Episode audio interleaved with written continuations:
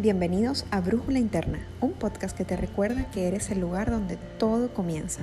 Yo soy Vanessa, psicólogo, mamá, emprendedora, pero sobre todas las cosas una apasionada del talento humano y de tu posibilidad de crear infinitas oportunidades de crecimiento.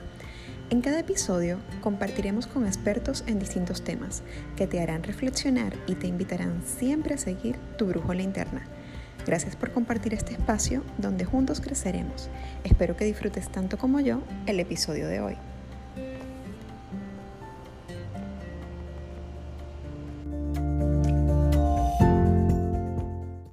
Hola, sean todos bienvenidos al episodio 13 de Brújula Interna, un lugar donde juntos vamos a calibrar nuestra brújula interna para orientarnos en el camino al crecimiento personal. Hoy tenemos un tema que resuena mucho, no solamente con mi propia vida, sino con muchísimas personas con las que actualmente convivo. Y el tema de hoy es del mundo corporativo a mamá emprendedora.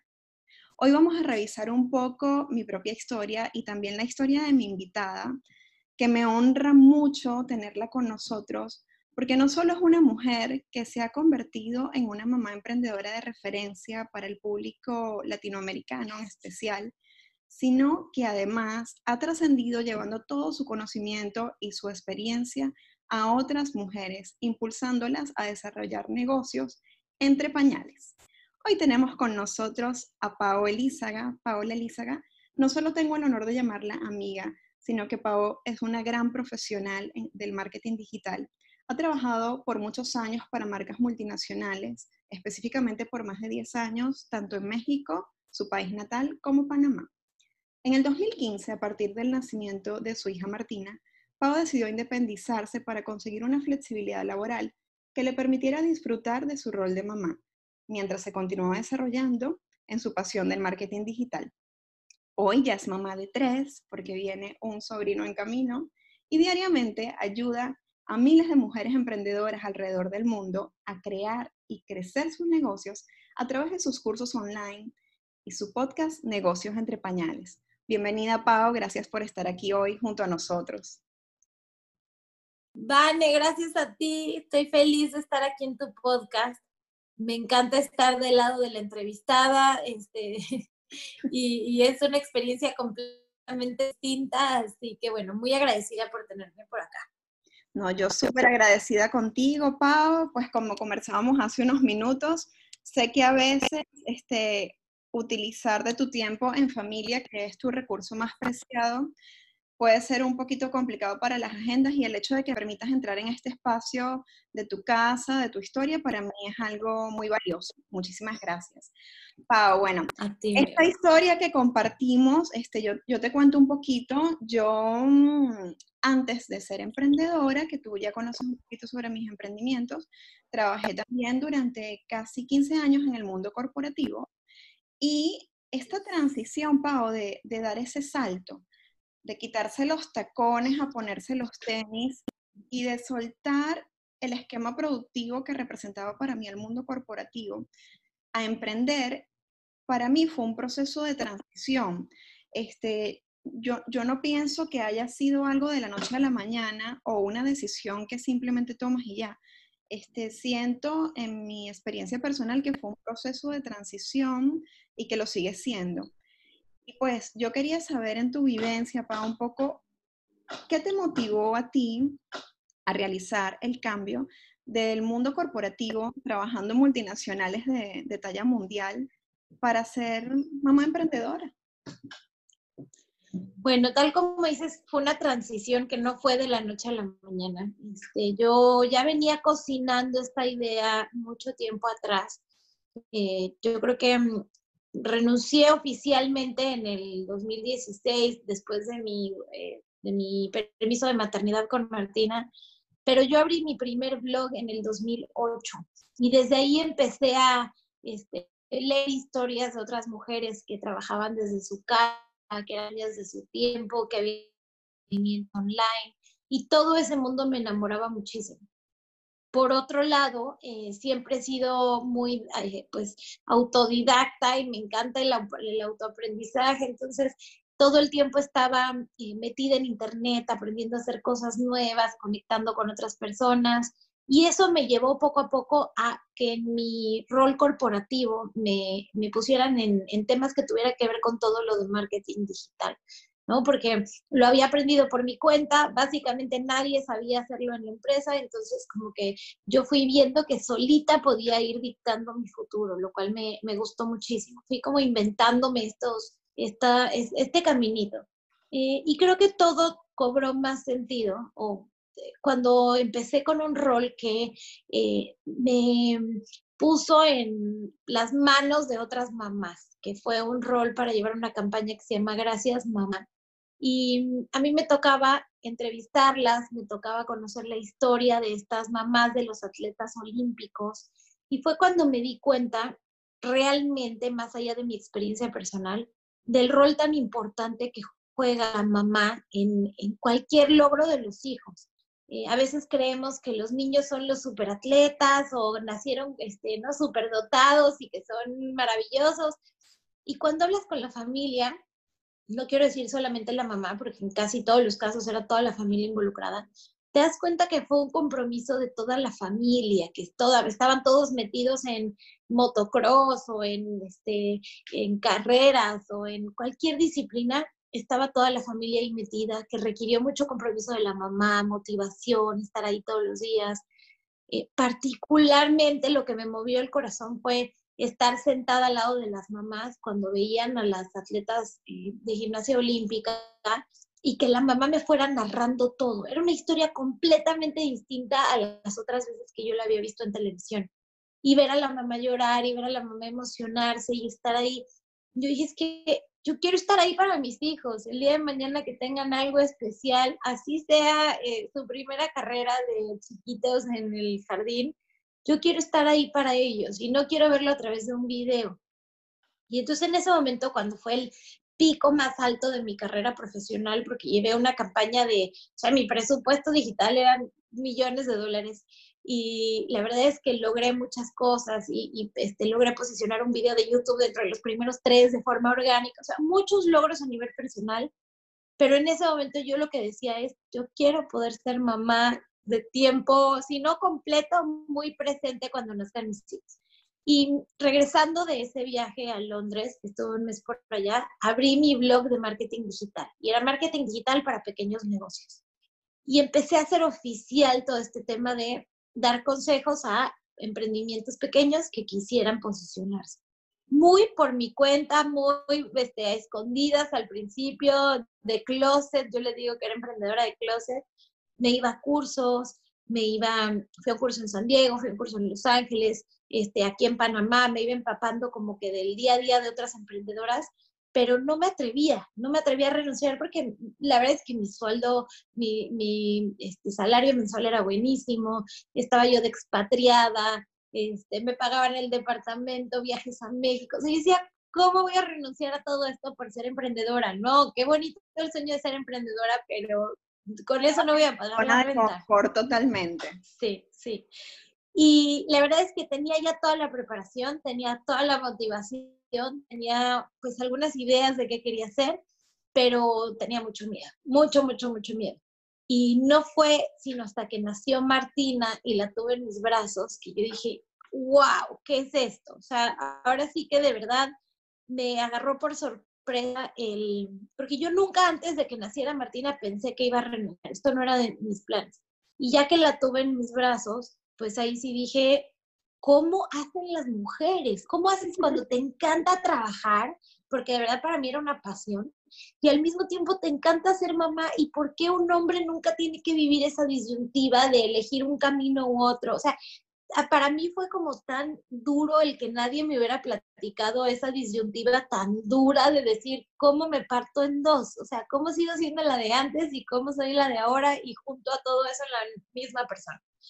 Em, y, y ese fue, yo creo que el momento, pues yo digo el pico porque el miedo me obligó a tomar una decisión, bueno, no el miedo, o sea, había tenido mucho miedo a emprender, pero el miedo a dejar a Martina fue un monstruo más grande, ¿no? Como que antes no había tenido uno, un monstruo más grande que el miedo a emprender. Y ahí fue cuando dije, pues, quién sabe cuánto voy a ganar, quién sabe cómo le voy a hacer, pero quiero ser dueña de mis horas.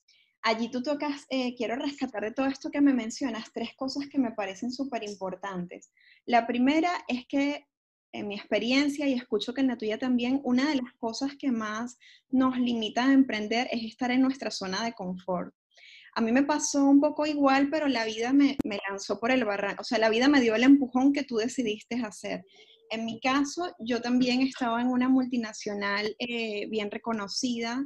Estaba, había recibido una semana antes de enterarme de mi embarazo el cargo de mis sueños para manejar una fundación que este, hacía proyectos a nivel global y esa es mi pasión. Yo soy psicólogo y el área comunitaria me, me apasiona. Poder diseñar proyectos que impactaran la vida de personas en situación vulnerable y además verlos en vivo para mí era fantástico y representar mundialmente a esta institución desde mi país, Venezuela, era genial.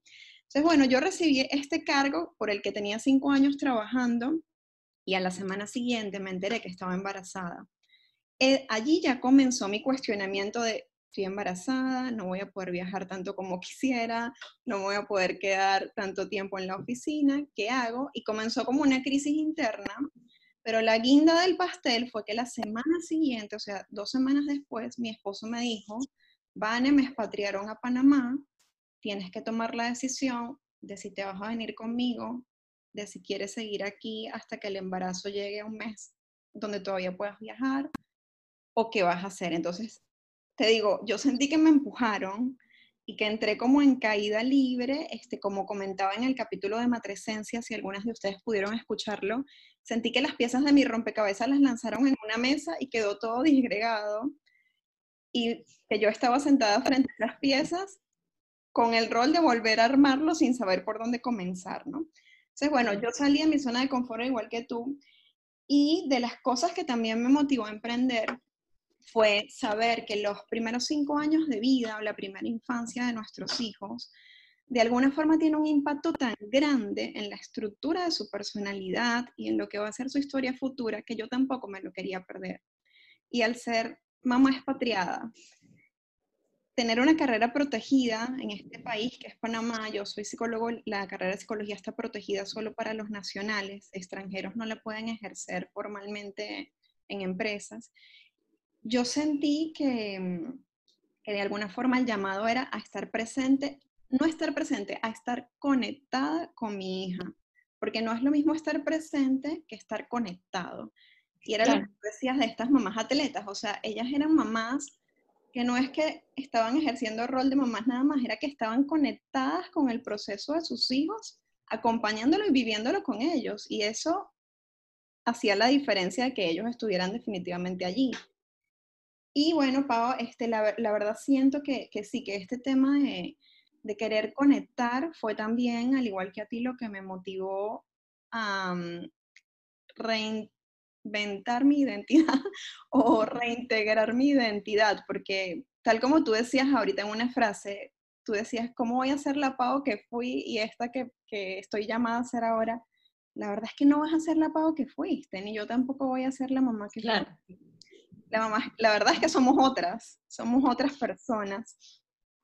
100%. O sea, yo creo que mucho toma también el entender que este, los trabajos corporativos desafortunadamente están bajo un sistema del patriarcado, ¿no? Bajo un sistema de es fuera de la casa, este, tienes que delegar por completo tu vida personal, no en todos, digamos, en la mayoría, ¿no? Tienen un horario fijo, este, horas se tienen que cumplir. Entonces, como que es más el estilo de la revolución industrial en donde estabas en fábricas y estabas este, produciendo, no sé, telas y tenías que estar todo el tiempo ahí porque ese era como el, momento en el que checabas la tarjeta y te salías.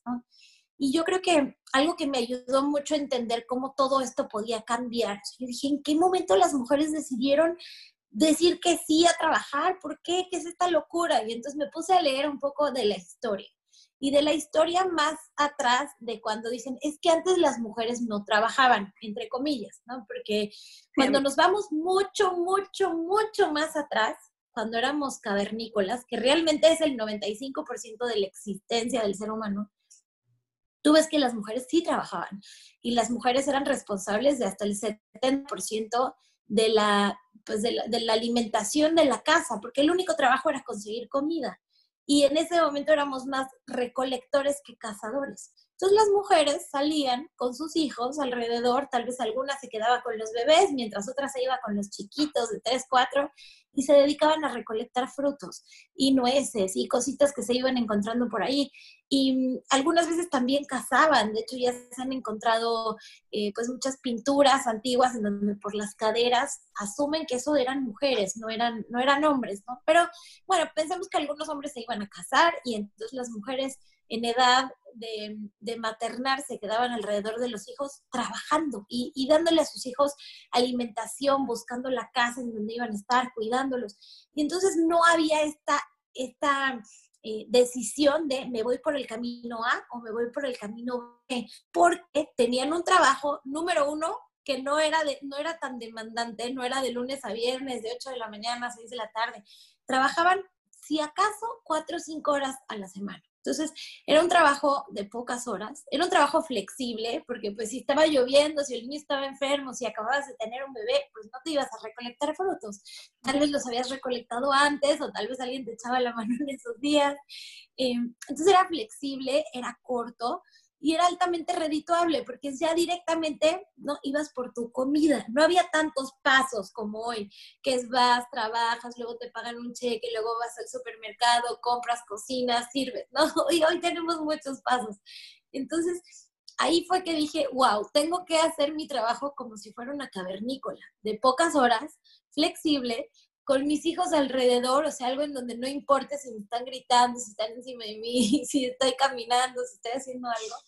Y, y no te voy a decir que tuve todas las respuestas el primer año, ni el segundo, ni el tercero. Por fin es que realmente estoy logrando eh, malabarear con esto, pero sí tuve toda la intención de encontrar este camino desde un, desde un comienzo, y, y, fui encontrando, pues, eh, muchas personas que en este camino. Algunos, eh, por ejemplo, Tim Ferriss es mi gurú que habla, tiene un libro que se llama La semana laboral de cuatro horas, The Four Hour Work Week.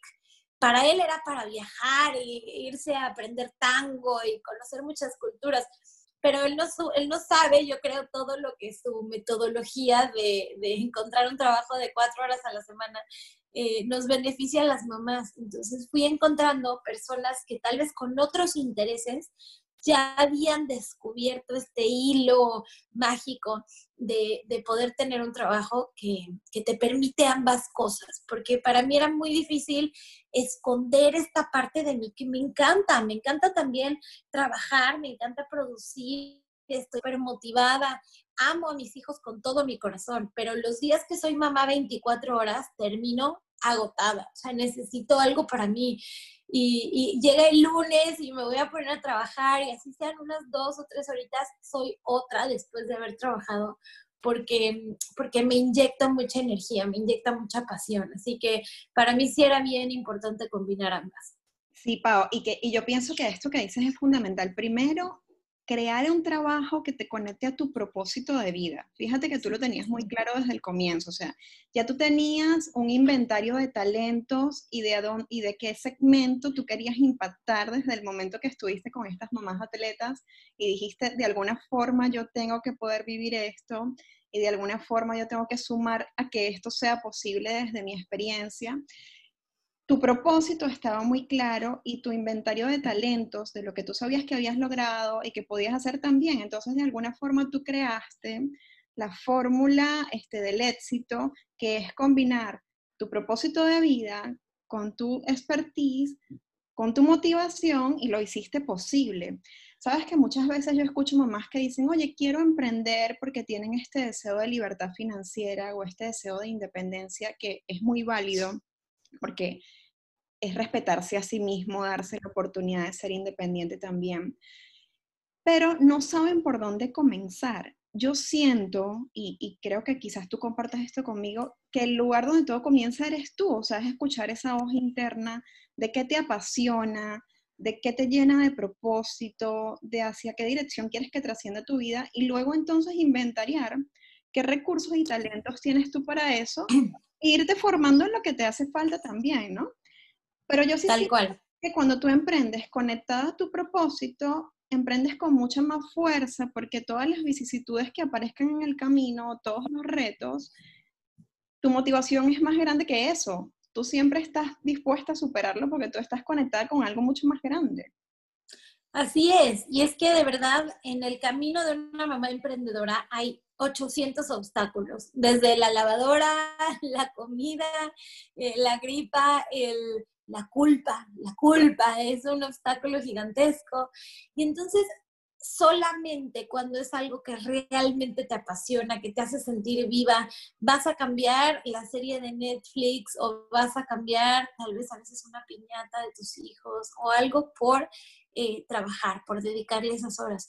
Si no te gusta lo que haces, vas a procrastinar y eventualmente vas a decir, es que no funcionó, es que no.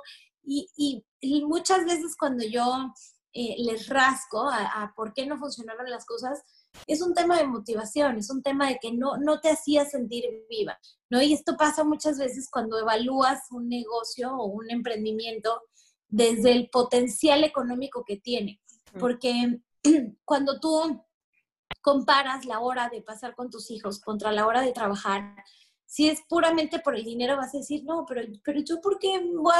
es más, pago ese dinero para estar esa hora con mis hijos. Entonces, cuando se vuelve una transacción monetaria, muchas veces el dinero no es suficiente para hacer, dejar todas esas experiencias.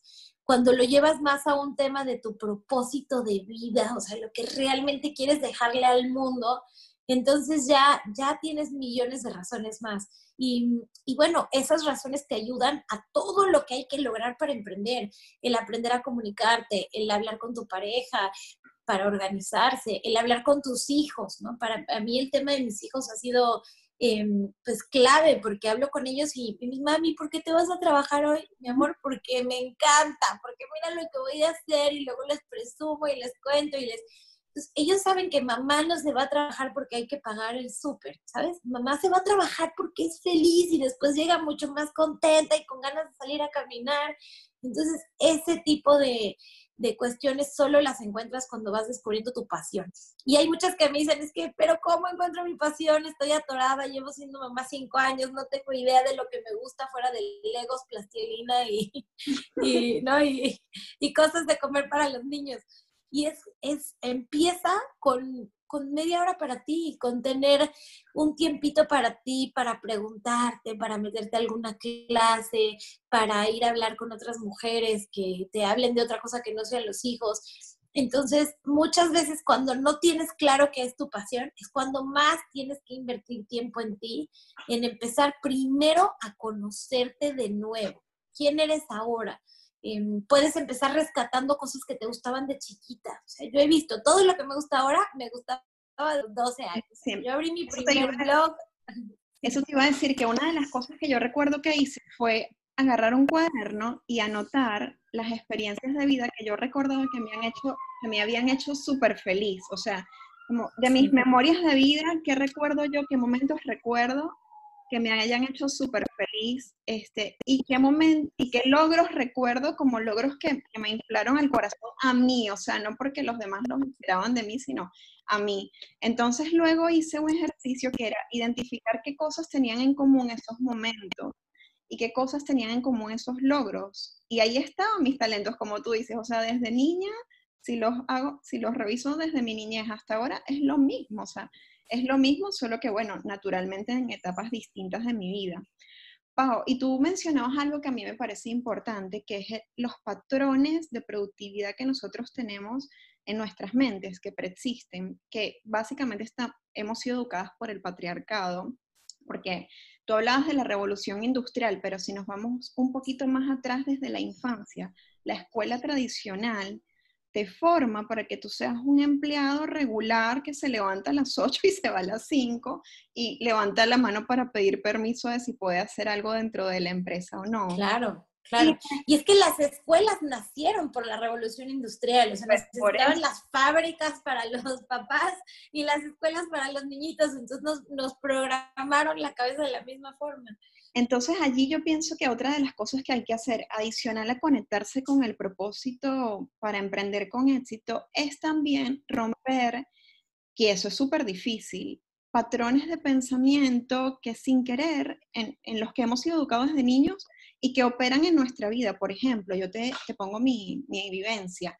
Para mí la productividad estaba asociada a trabajar en una multinacional, en un cargo reconocido, tener dos posgrados y viajar por el mundo representando a la empresa. Ese era mi concepto de profesional exitoso, porque fue el concepto en el que me educó mi familia y en el que me educaron en la escuela. O sea, cuando estás en la escuela, saca las puntuaciones más altas porque esa es la que te va a permitir entrar en la mejor universidad. Y en la mejor universidad, saca la tesis, mención, publicación, porque eso es lo que te va a abrir las puertas de las mejores empresas. Entonces, de alguna forma yo tuve que luchar con ese esquema. Cuando yo decidí tomar el paso de ser emprendedora, tuve que luchar con ese esquema de pensamiento de que la única forma que había de producir era trabajar en una transnacional. Y no, o sea, de producir en, de producir en el más alto nivel para mí. No es así, pero a mí me dolió mucho soltar eso y reconstruir ese esquema de pensamiento. Yo recuerdo, por ejemplo, creo que en un momento te lo comenté, que mi papá, cuando yo lancé mi, mi firma de accesorios oficialmente, que me vine a Panamá, me dijo una frase que a mí me dolió mucho y no lo juzgo porque sé que la hizo desde su esquema de pensamiento y desde su historia, y fue, Vane, tanto estudiar para terminar siendo ama de casa. Y yo le dije, bueno, no soy ama de casa desde el esquema ama de casa que tú me estás mirando, pero yo te lo voy a demostrar. Y con el tiempo se lo he demostrado, no solamente porque soy mucho más productiva financieramente que lo que fui en el mundo corporativo, sino porque además ya no tengo ningún límite de lo que puedo lograr, porque los límites los pongo yo, no me los pone la empresa. Ya yo no tengo que esperar un año para ser promovida, como antes. Yo me promuevo a mí misma cada vez que quiero. Entonces, sí siento que, oye, Pau, que soltar esos patrones que son muchas veces familiares, culturales y sociales de productividad y, y darte el permiso de construir tu propio esquema de riqueza, de productividad, es necesario. Es necesario cuando quieres emprender. Porque si no siempre... Totalmente. ¿Será que vuelvo a la oficina? Es que esto no está dando como yo espero. ¿Será que regreso? Porque te da, te da como estabilidad, una estabilidad que en verdad tienes dentro de ti no lo tienes que buscar afuera. Así es. Y también, o sea, mucho tiene que ver eso que mencionas, ¿no? Como es socialmente más aceptado tener un cargo importante. Y cuando dices, ay, no, yo trabajo desde mi casa, la gente dice, ay, no ah. trabaja, más bien juega que trabaja y no gana nada, ¿no? Em, para mí ha sido muy importante también para mí entender eh, que no tengo que trabajar tantas horas, no tengo que trabajar 8 o 10 horas y ser la que está ocupada todo el tiempo. O sea, mi tiempo, de verdad que mi tiempo, yo te decía hoy, es, eh, mi calendario está abierto, si acaso tengo una, dos reuniones fijas al día, en un día muy lleno, y el resto del tiempo yo decido a qué hora trabajo, decido a qué hora voy con mis hijos a la piscina, a qué hora me voy a caminar con ellos. Em, pero este fue un proceso, ¿no? Porque al comienzo yo decía, porque nada más había trabajado dos horas. Y al revés, más bien habían sido dos horas súper productivas, que cuando estaba en una oficina me iba por el cafecito, me invitaban a la reunión que yo no tenía ni que estar ahí, solamente pasaba haciendo garigoleos en mi cuaderno, este, que si la, no sé, el, la convivencia del baby shower de no sé quién. Entonces me daba cuenta realmente las horas productivas y habían sido muy poquitas. Ahorita, en cambio, yo me concentro a trabajar y lo que yo puedo lograr en una hora, híjole, a veces cambia todo un mes, ¿no? Todo un mes porque esa hora fue súper productiva. Pero, pero ya empiezo a verlo distinto, empiezo a verlo como cuándo estoy disponible yo para dedicarme a eso, cuáles son realmente las cosas importantes a las que me tengo que dedicar, eh, cómo puedo además ajustar mi horario para que eh, pues sea en un momento en donde conviene a todos. Entonces, eh, he podido hoy en este punto de mi, de mi emprendimiento, estoy ganando dos veces más que, los que, que lo que ganaba en el mundo corporativo y era mucho, estaba expatriada en otro país. Y el tema financiero no es lo que me preocupa, sino para mí ha sido el, el decir, wow, o sea, tengo algo que me, que me da el triple de satisfacción, porque para mí era muy duro, sí, tienes un supercargo, pero nunca falta el que trabajas meses en un plan y de repente llega alguien más arriba que tú, porque siempre va a haber alguien más arriba que tú, te dice, ah, no, no hay presupuesto para eso este año, se borra ese plan. Digo, ¿cómo que se borra? ¿Cómo que se borra? Llevo dos meses. Cambio de mapa estratégico, cambio de mapa estratégico, ¿qué es esto? Sí, o no, el proyecto era mucho del, ay, pues este, ya no hay presupuesto para este fiscal, vamos a pasarlo al siguiente. yo, ¿cómo? ¿Cómo? Mi trabajo de dos meses. Y entonces eso me hacía sentir sumamente impotente. Aquí, nada, no hay, no hay persona más arriba que yo, en cualquier emprendimiento no hay persona más arriba que el mismo emprendedor. Y entonces esa recompensa emocional que te da el haber trabajado muchísimo tiempo en algo es invaluable, ¿no? Hasta cuando es un fracaso, porque hasta cuando, si es un fracaso, aprendes muchísimo y a la siguiente lo haces tres veces mejor.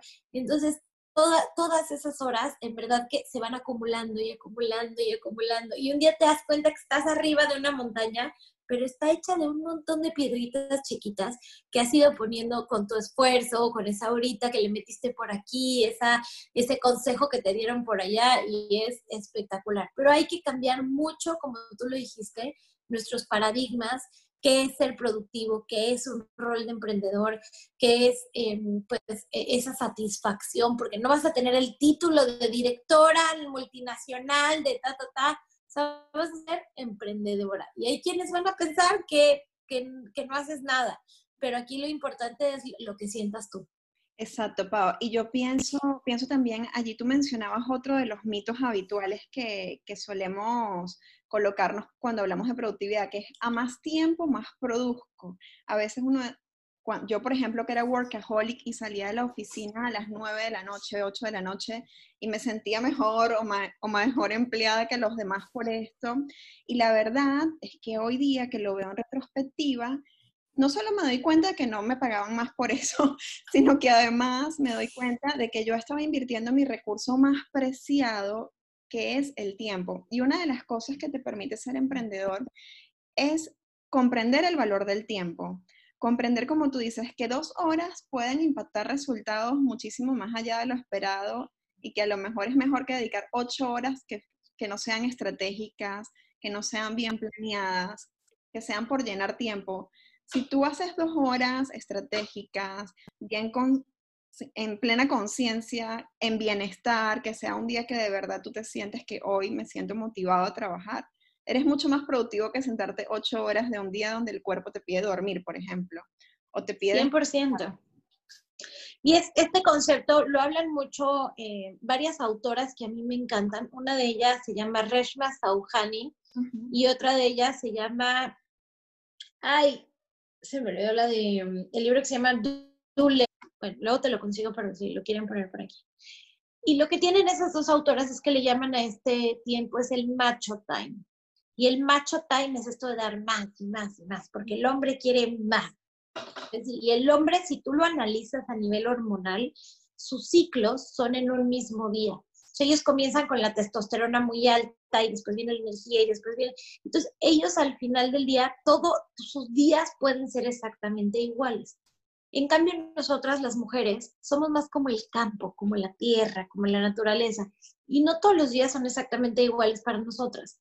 Eh, hay, hay, estaciones, hay temporadas, como hay temporada de mandarina, temporada de aguacates, así somos nosotras. Y cuando puedes entender que tú tienes una semana al mes que vas a ser súper productiva y en esa semana vas a lograr hasta lo inimaginable, y otras semanas en donde de verdad no te vas a poder ni sentar en la computadora porque tu cerebro y tu cuerpo y tu energía y tus hormonas están en otro momento, empiezas a entender que nuestro tiempo se compone de distinta forma, que no podemos, no hay un árbol que dé frutos todo el año, ni todo el mes, ni... Entonces empiezas a ser un poco más compasiva contigo misma, empiezas a aprender a decir que no. Para mí ese fue uno de los aprendizajes más grandes. Yo antes a todo decía que sí. Y entonces, Paola, ¿me puedes ayudar en mi negocio? Es de frenos. Yo no tenía ni idea de frenos, nada, no sé nada de frenos, jamás en la vida. Lo de los coches, o a mí me hablan en chino. Yo, bueno, pues sí te puedo ayudar. Y ahí me voy a sentar con la persona sin idea de su negocio, pero ¿cómo le iba a decir que yo no la podía ayudar? Y así me pasaba en todo. Hoy, por suerte, puedo decir que no, y digo que no con una sonrisa, se dicen, ¿sabes qué? De verdad, yo no te puedo ayudar, pero te puedo brindar este recurso, te puedo conectar con tal persona, te puedo recomendar que hagas esto. Y definitivamente yo no puedo hacer eso ya porque mi tiempo, y ya no me da pena, ¿no? Antes decía, tengo mucho trabajo. me decían, bueno, te espero un mes. Y yo, ay, no, ¿por qué le di esa excusa? Ahora en un mes tampoco voy a querer. Y ahora le digo, ¿sabes qué? Trabajo muy poquitas horas al día. En verdad he tomado la decisión que no. Cada hora que, a la que yo digo que sí es una hora que le quito a mis hijos. Están muy chiquitos, yo me, me encanta estar con ellos. Entonces, de verdad me encantaría, pero no lo puedo hacer porque mi prioridad son mis hijos. O a ti misma, una hora. O, necesito tiempo para mí, necesito tiempo para descansar, pero ya no me da pena. Antes me daba muchísima pena. ¿Cómo iba a decir que no a un trabajo malagradecida, que no quieres ganar? Que eso está súper relacionado al, mundo corporativo. Lo que pasa es que en el mundo corporativo la instrucción viene de la afuera y tú eres un ejecutor. Entonces, de alguna forma, han sido tantos años donde nosotros hemos seguido instrucciones desde la escuela hasta el mundo corporativo tradicional, tal como lo conocemos, que hasta que dejamos de permitirnos decir que no, porque nos acostumbramos demasiado a decir que sí. Entonces yo siento que eso que tú has logrado, eh, que no es de la noche a la mañana, es una transición que de alguna forma muestra que ahora tú estás más conectada con tus necesidades reales que con responder a lo que el entorno demanda de ti, o al quedar bien, o, o al responder a la imagen que los demás esperan, sino que ya tú estás cada día de forma más consciente trabajando y dedicando tu tiempo a lo que a ti te hace feliz y a tu entorno le hace feliz. O sea, y eso es una decisión para la vida, eso es genial. Me parece que es fabuloso eso. 100%. Para mí ha sido esos aprendizajes que solamente te dan los años y la madurez en todo, ¿eh? Hasta, por ejemplo, en, bueno, tengo que ir a, todas las fiestas a las que inviten a mis hijos. No, realmente tengo que ir a las de sus mejores amigos, a las que ellos realmente disfruten. A veces me invitaban a fiestas en donde yo ni conocía a la mamá, ni, a, ni mis hijos al niño, y ahí estábamos sentaditos en una esquina sin hablar con nadie. Eh, y entonces poco a poco ha sido ir perdiendo ese miedo, ir, de, por ejemplo, no, mis hijos no tienen que ir a todas las clases, van a ir a las que realmente disfruten. No tienen que hacer este checkmark de, sí, van a matemáticas, y van a natación, y van a inglés, y van a... No, no nos vamos a ganar ningún premio por eso, que sean felices, que jueguen en la casa.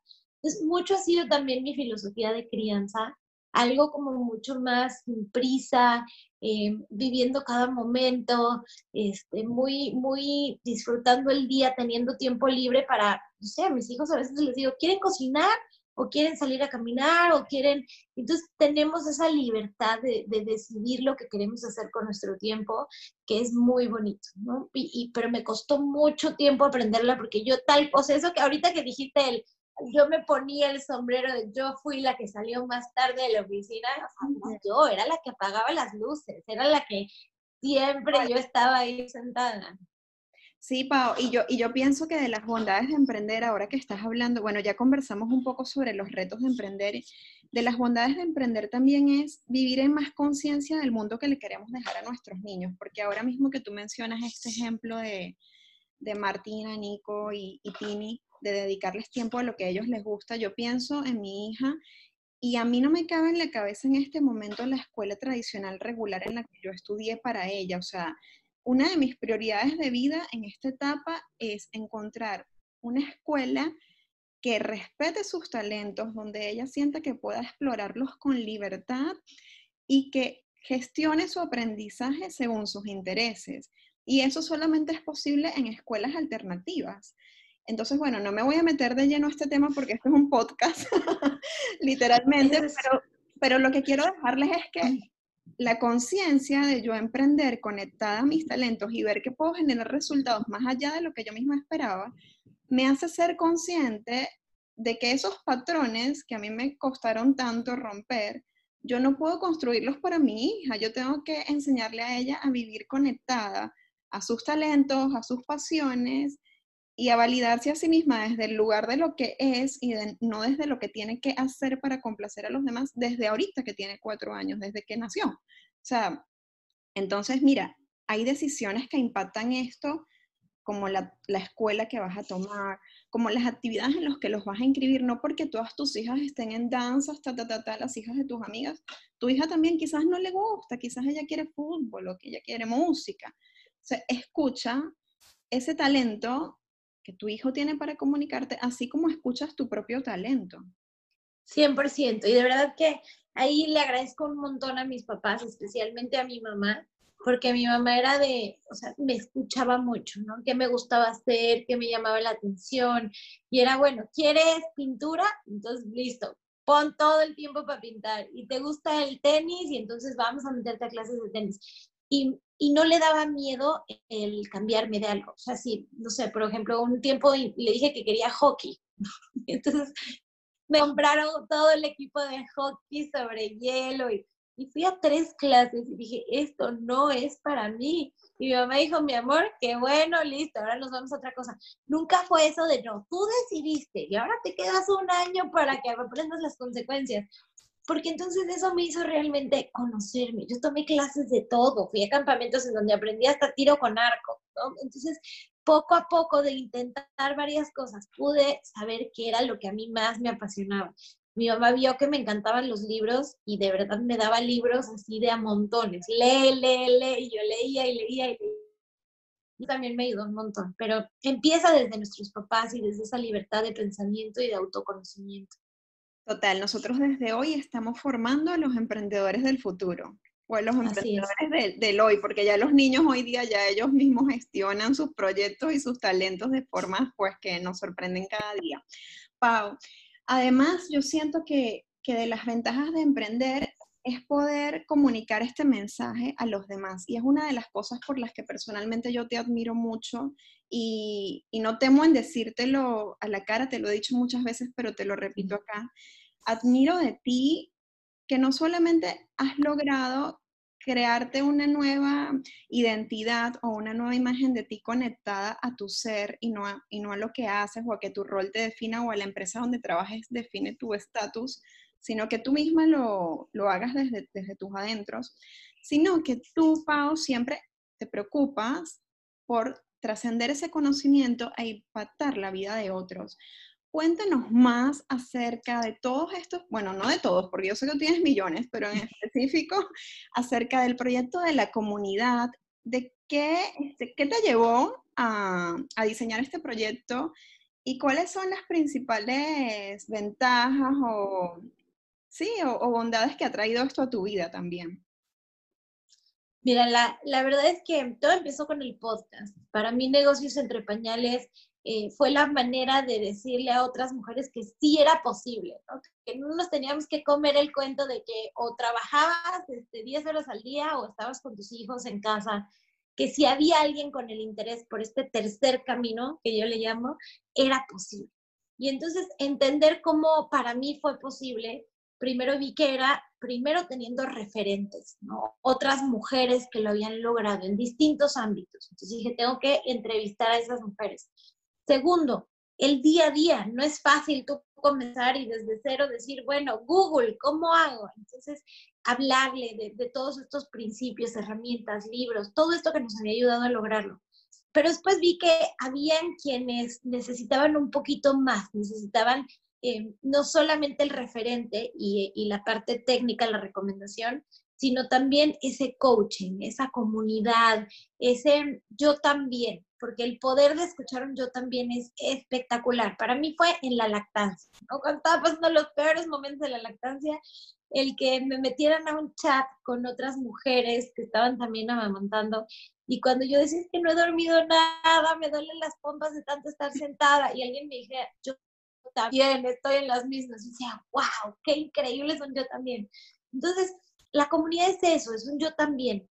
Entonces, aquí hablamos desde este, pues todo lo que nos va haciendo eficientes en el día a día, ¿no? Desde el manejo de la casa, el manejo de, de, herramientas que te ayudan a ser más productiva, el poder automatizar, el poder aprender de otras mujeres que han logrado cosas increíbles, el tener de referente a, a, este, este pues modelo nuevo, porque no es el que tenemos. Desafortunadamente las mujeres crecemos con muchos referentes masculinos y muy pocos femeninos. Entonces, todo eso ya se, se toma como que más forma dentro de la comunidad. Entonces, muy al estilo del podcast, que tenemos referentes y tenemos ideas y, y pues herramientas, pero ya es al paso a paso, cómo funciona, cómo tú también lo puedes lograr. Y son sesiones semanales de, de coaching, en donde hablamos de todo, desde la aspiradora que fue maravillosa porque entonces solita aspira y entonces tú ya no te tienes que preocupar por eso, hasta modelos financieros para analizar las, qué tan redituable es tu negocio y si realmente estás siendo productiva con todas las horas que estás sintiendo. Entonces, ha sido increíble, para mí ha sido de esas cosas que más me han llenado. Eh, empezamos siendo 60 emprendedoras, hoy somos 260, no todas se conectan a las reuniones, entonces eh, queda grabado para quien entra después o en otra hora, así que es conocimiento que está siempre 24 horas disponible. Y, y, bueno, me encanta, me encanta porque para mí en esta cuarentena, sobre todo que pues le he pasado tan solita, mi esposo está trabajando todo el día en otro cuarto. Este, obviamente vamos a hablar con Martina y con Nico, pero no salen de Baby Beluga y las cosas que les gustan. Entonces ha sido muy importante para mí conectarme y decirles cómo están y qué hacen y qué les pasó esta semana, porque, porque tenemos una conexión más allá de, pues, de las redes. Sí, Pau, y yo como usuaria de la, de la, plataforma, que no soy de las que se conecta con mayor frecuencia, pero sí siento que tengo una biblioteca de contenidos a los puedo acceder cuando yo, cuando yo quiero.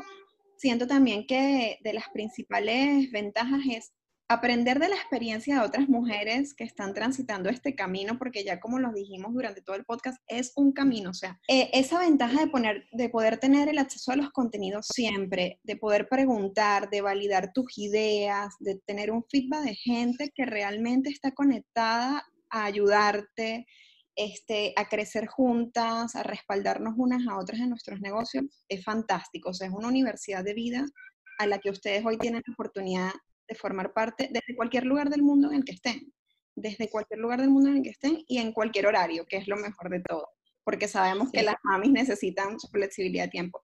Si eres mamá o no, ojo, si no eres mamá y también quieres aprender de todas estas herramientas, la comunidad es para todos, son herramientas de emprendimiento en general. Pau, para ir cerrando, nosotros podemos sentarnos a ver horas porque tú eres una fuente de conocimiento maravillosa, pero me gustaría decirles a todos dónde encontrarte, a los que aún no te conocen, que estoy segura que muchas te conocen, pero a las que aún no, dónde encontrarte en tus redes y cómo hacerse parte de la comunidad, que para eso les voy a dejar un link en los comentarios del podcast, un vínculo para que puedan conocer más de la comunidad, pero ¿en qué redes te encontramos, mi Pau? Bueno, donde más activa estoy compartiendo mi día a día, mis pensamientos y demás, es en Instagram. Ahí me pueden buscar como Pau Elizaga y les va a aparecer mi usuario que es Pawichi, así me siento chiquita, entonces medio confuso, pero con Pau Elizaga aparece. Y en Apple Podcast, iTunes, en YouTube, pueden buscar negocios entre pañales y ahí encuentran el podcast que ya llevamos más de 140 episodios, así que también por ahí. Bueno, ya saben, tienen una biblioteca de contenido y una brújula interna para guiar este camino que juntas podemos desarrollar. Muchísimas gracias por conectarse con nosotras, muchísimas gracias por estar aquí. A mí pueden encontrarme con contenidos de maternidad, migración e inclusión en arroba Montilla F en Instagram. Y si quieren conocer mi tienda de accesorios con propósito, que es mi emprendimiento, me pueden encontrar en arroba Vanessa Ferrer Store y www.vanessaferrerstore.com. Gracias por compartir este tiempo con nosotras y nos vemos en la comunidad. She's just a girl and she's on fire. Hotter than a fantasy, lonely like a highway. She's living in a world and it's on fire. Filled with catastrophe, she knows she can fly away. Oh,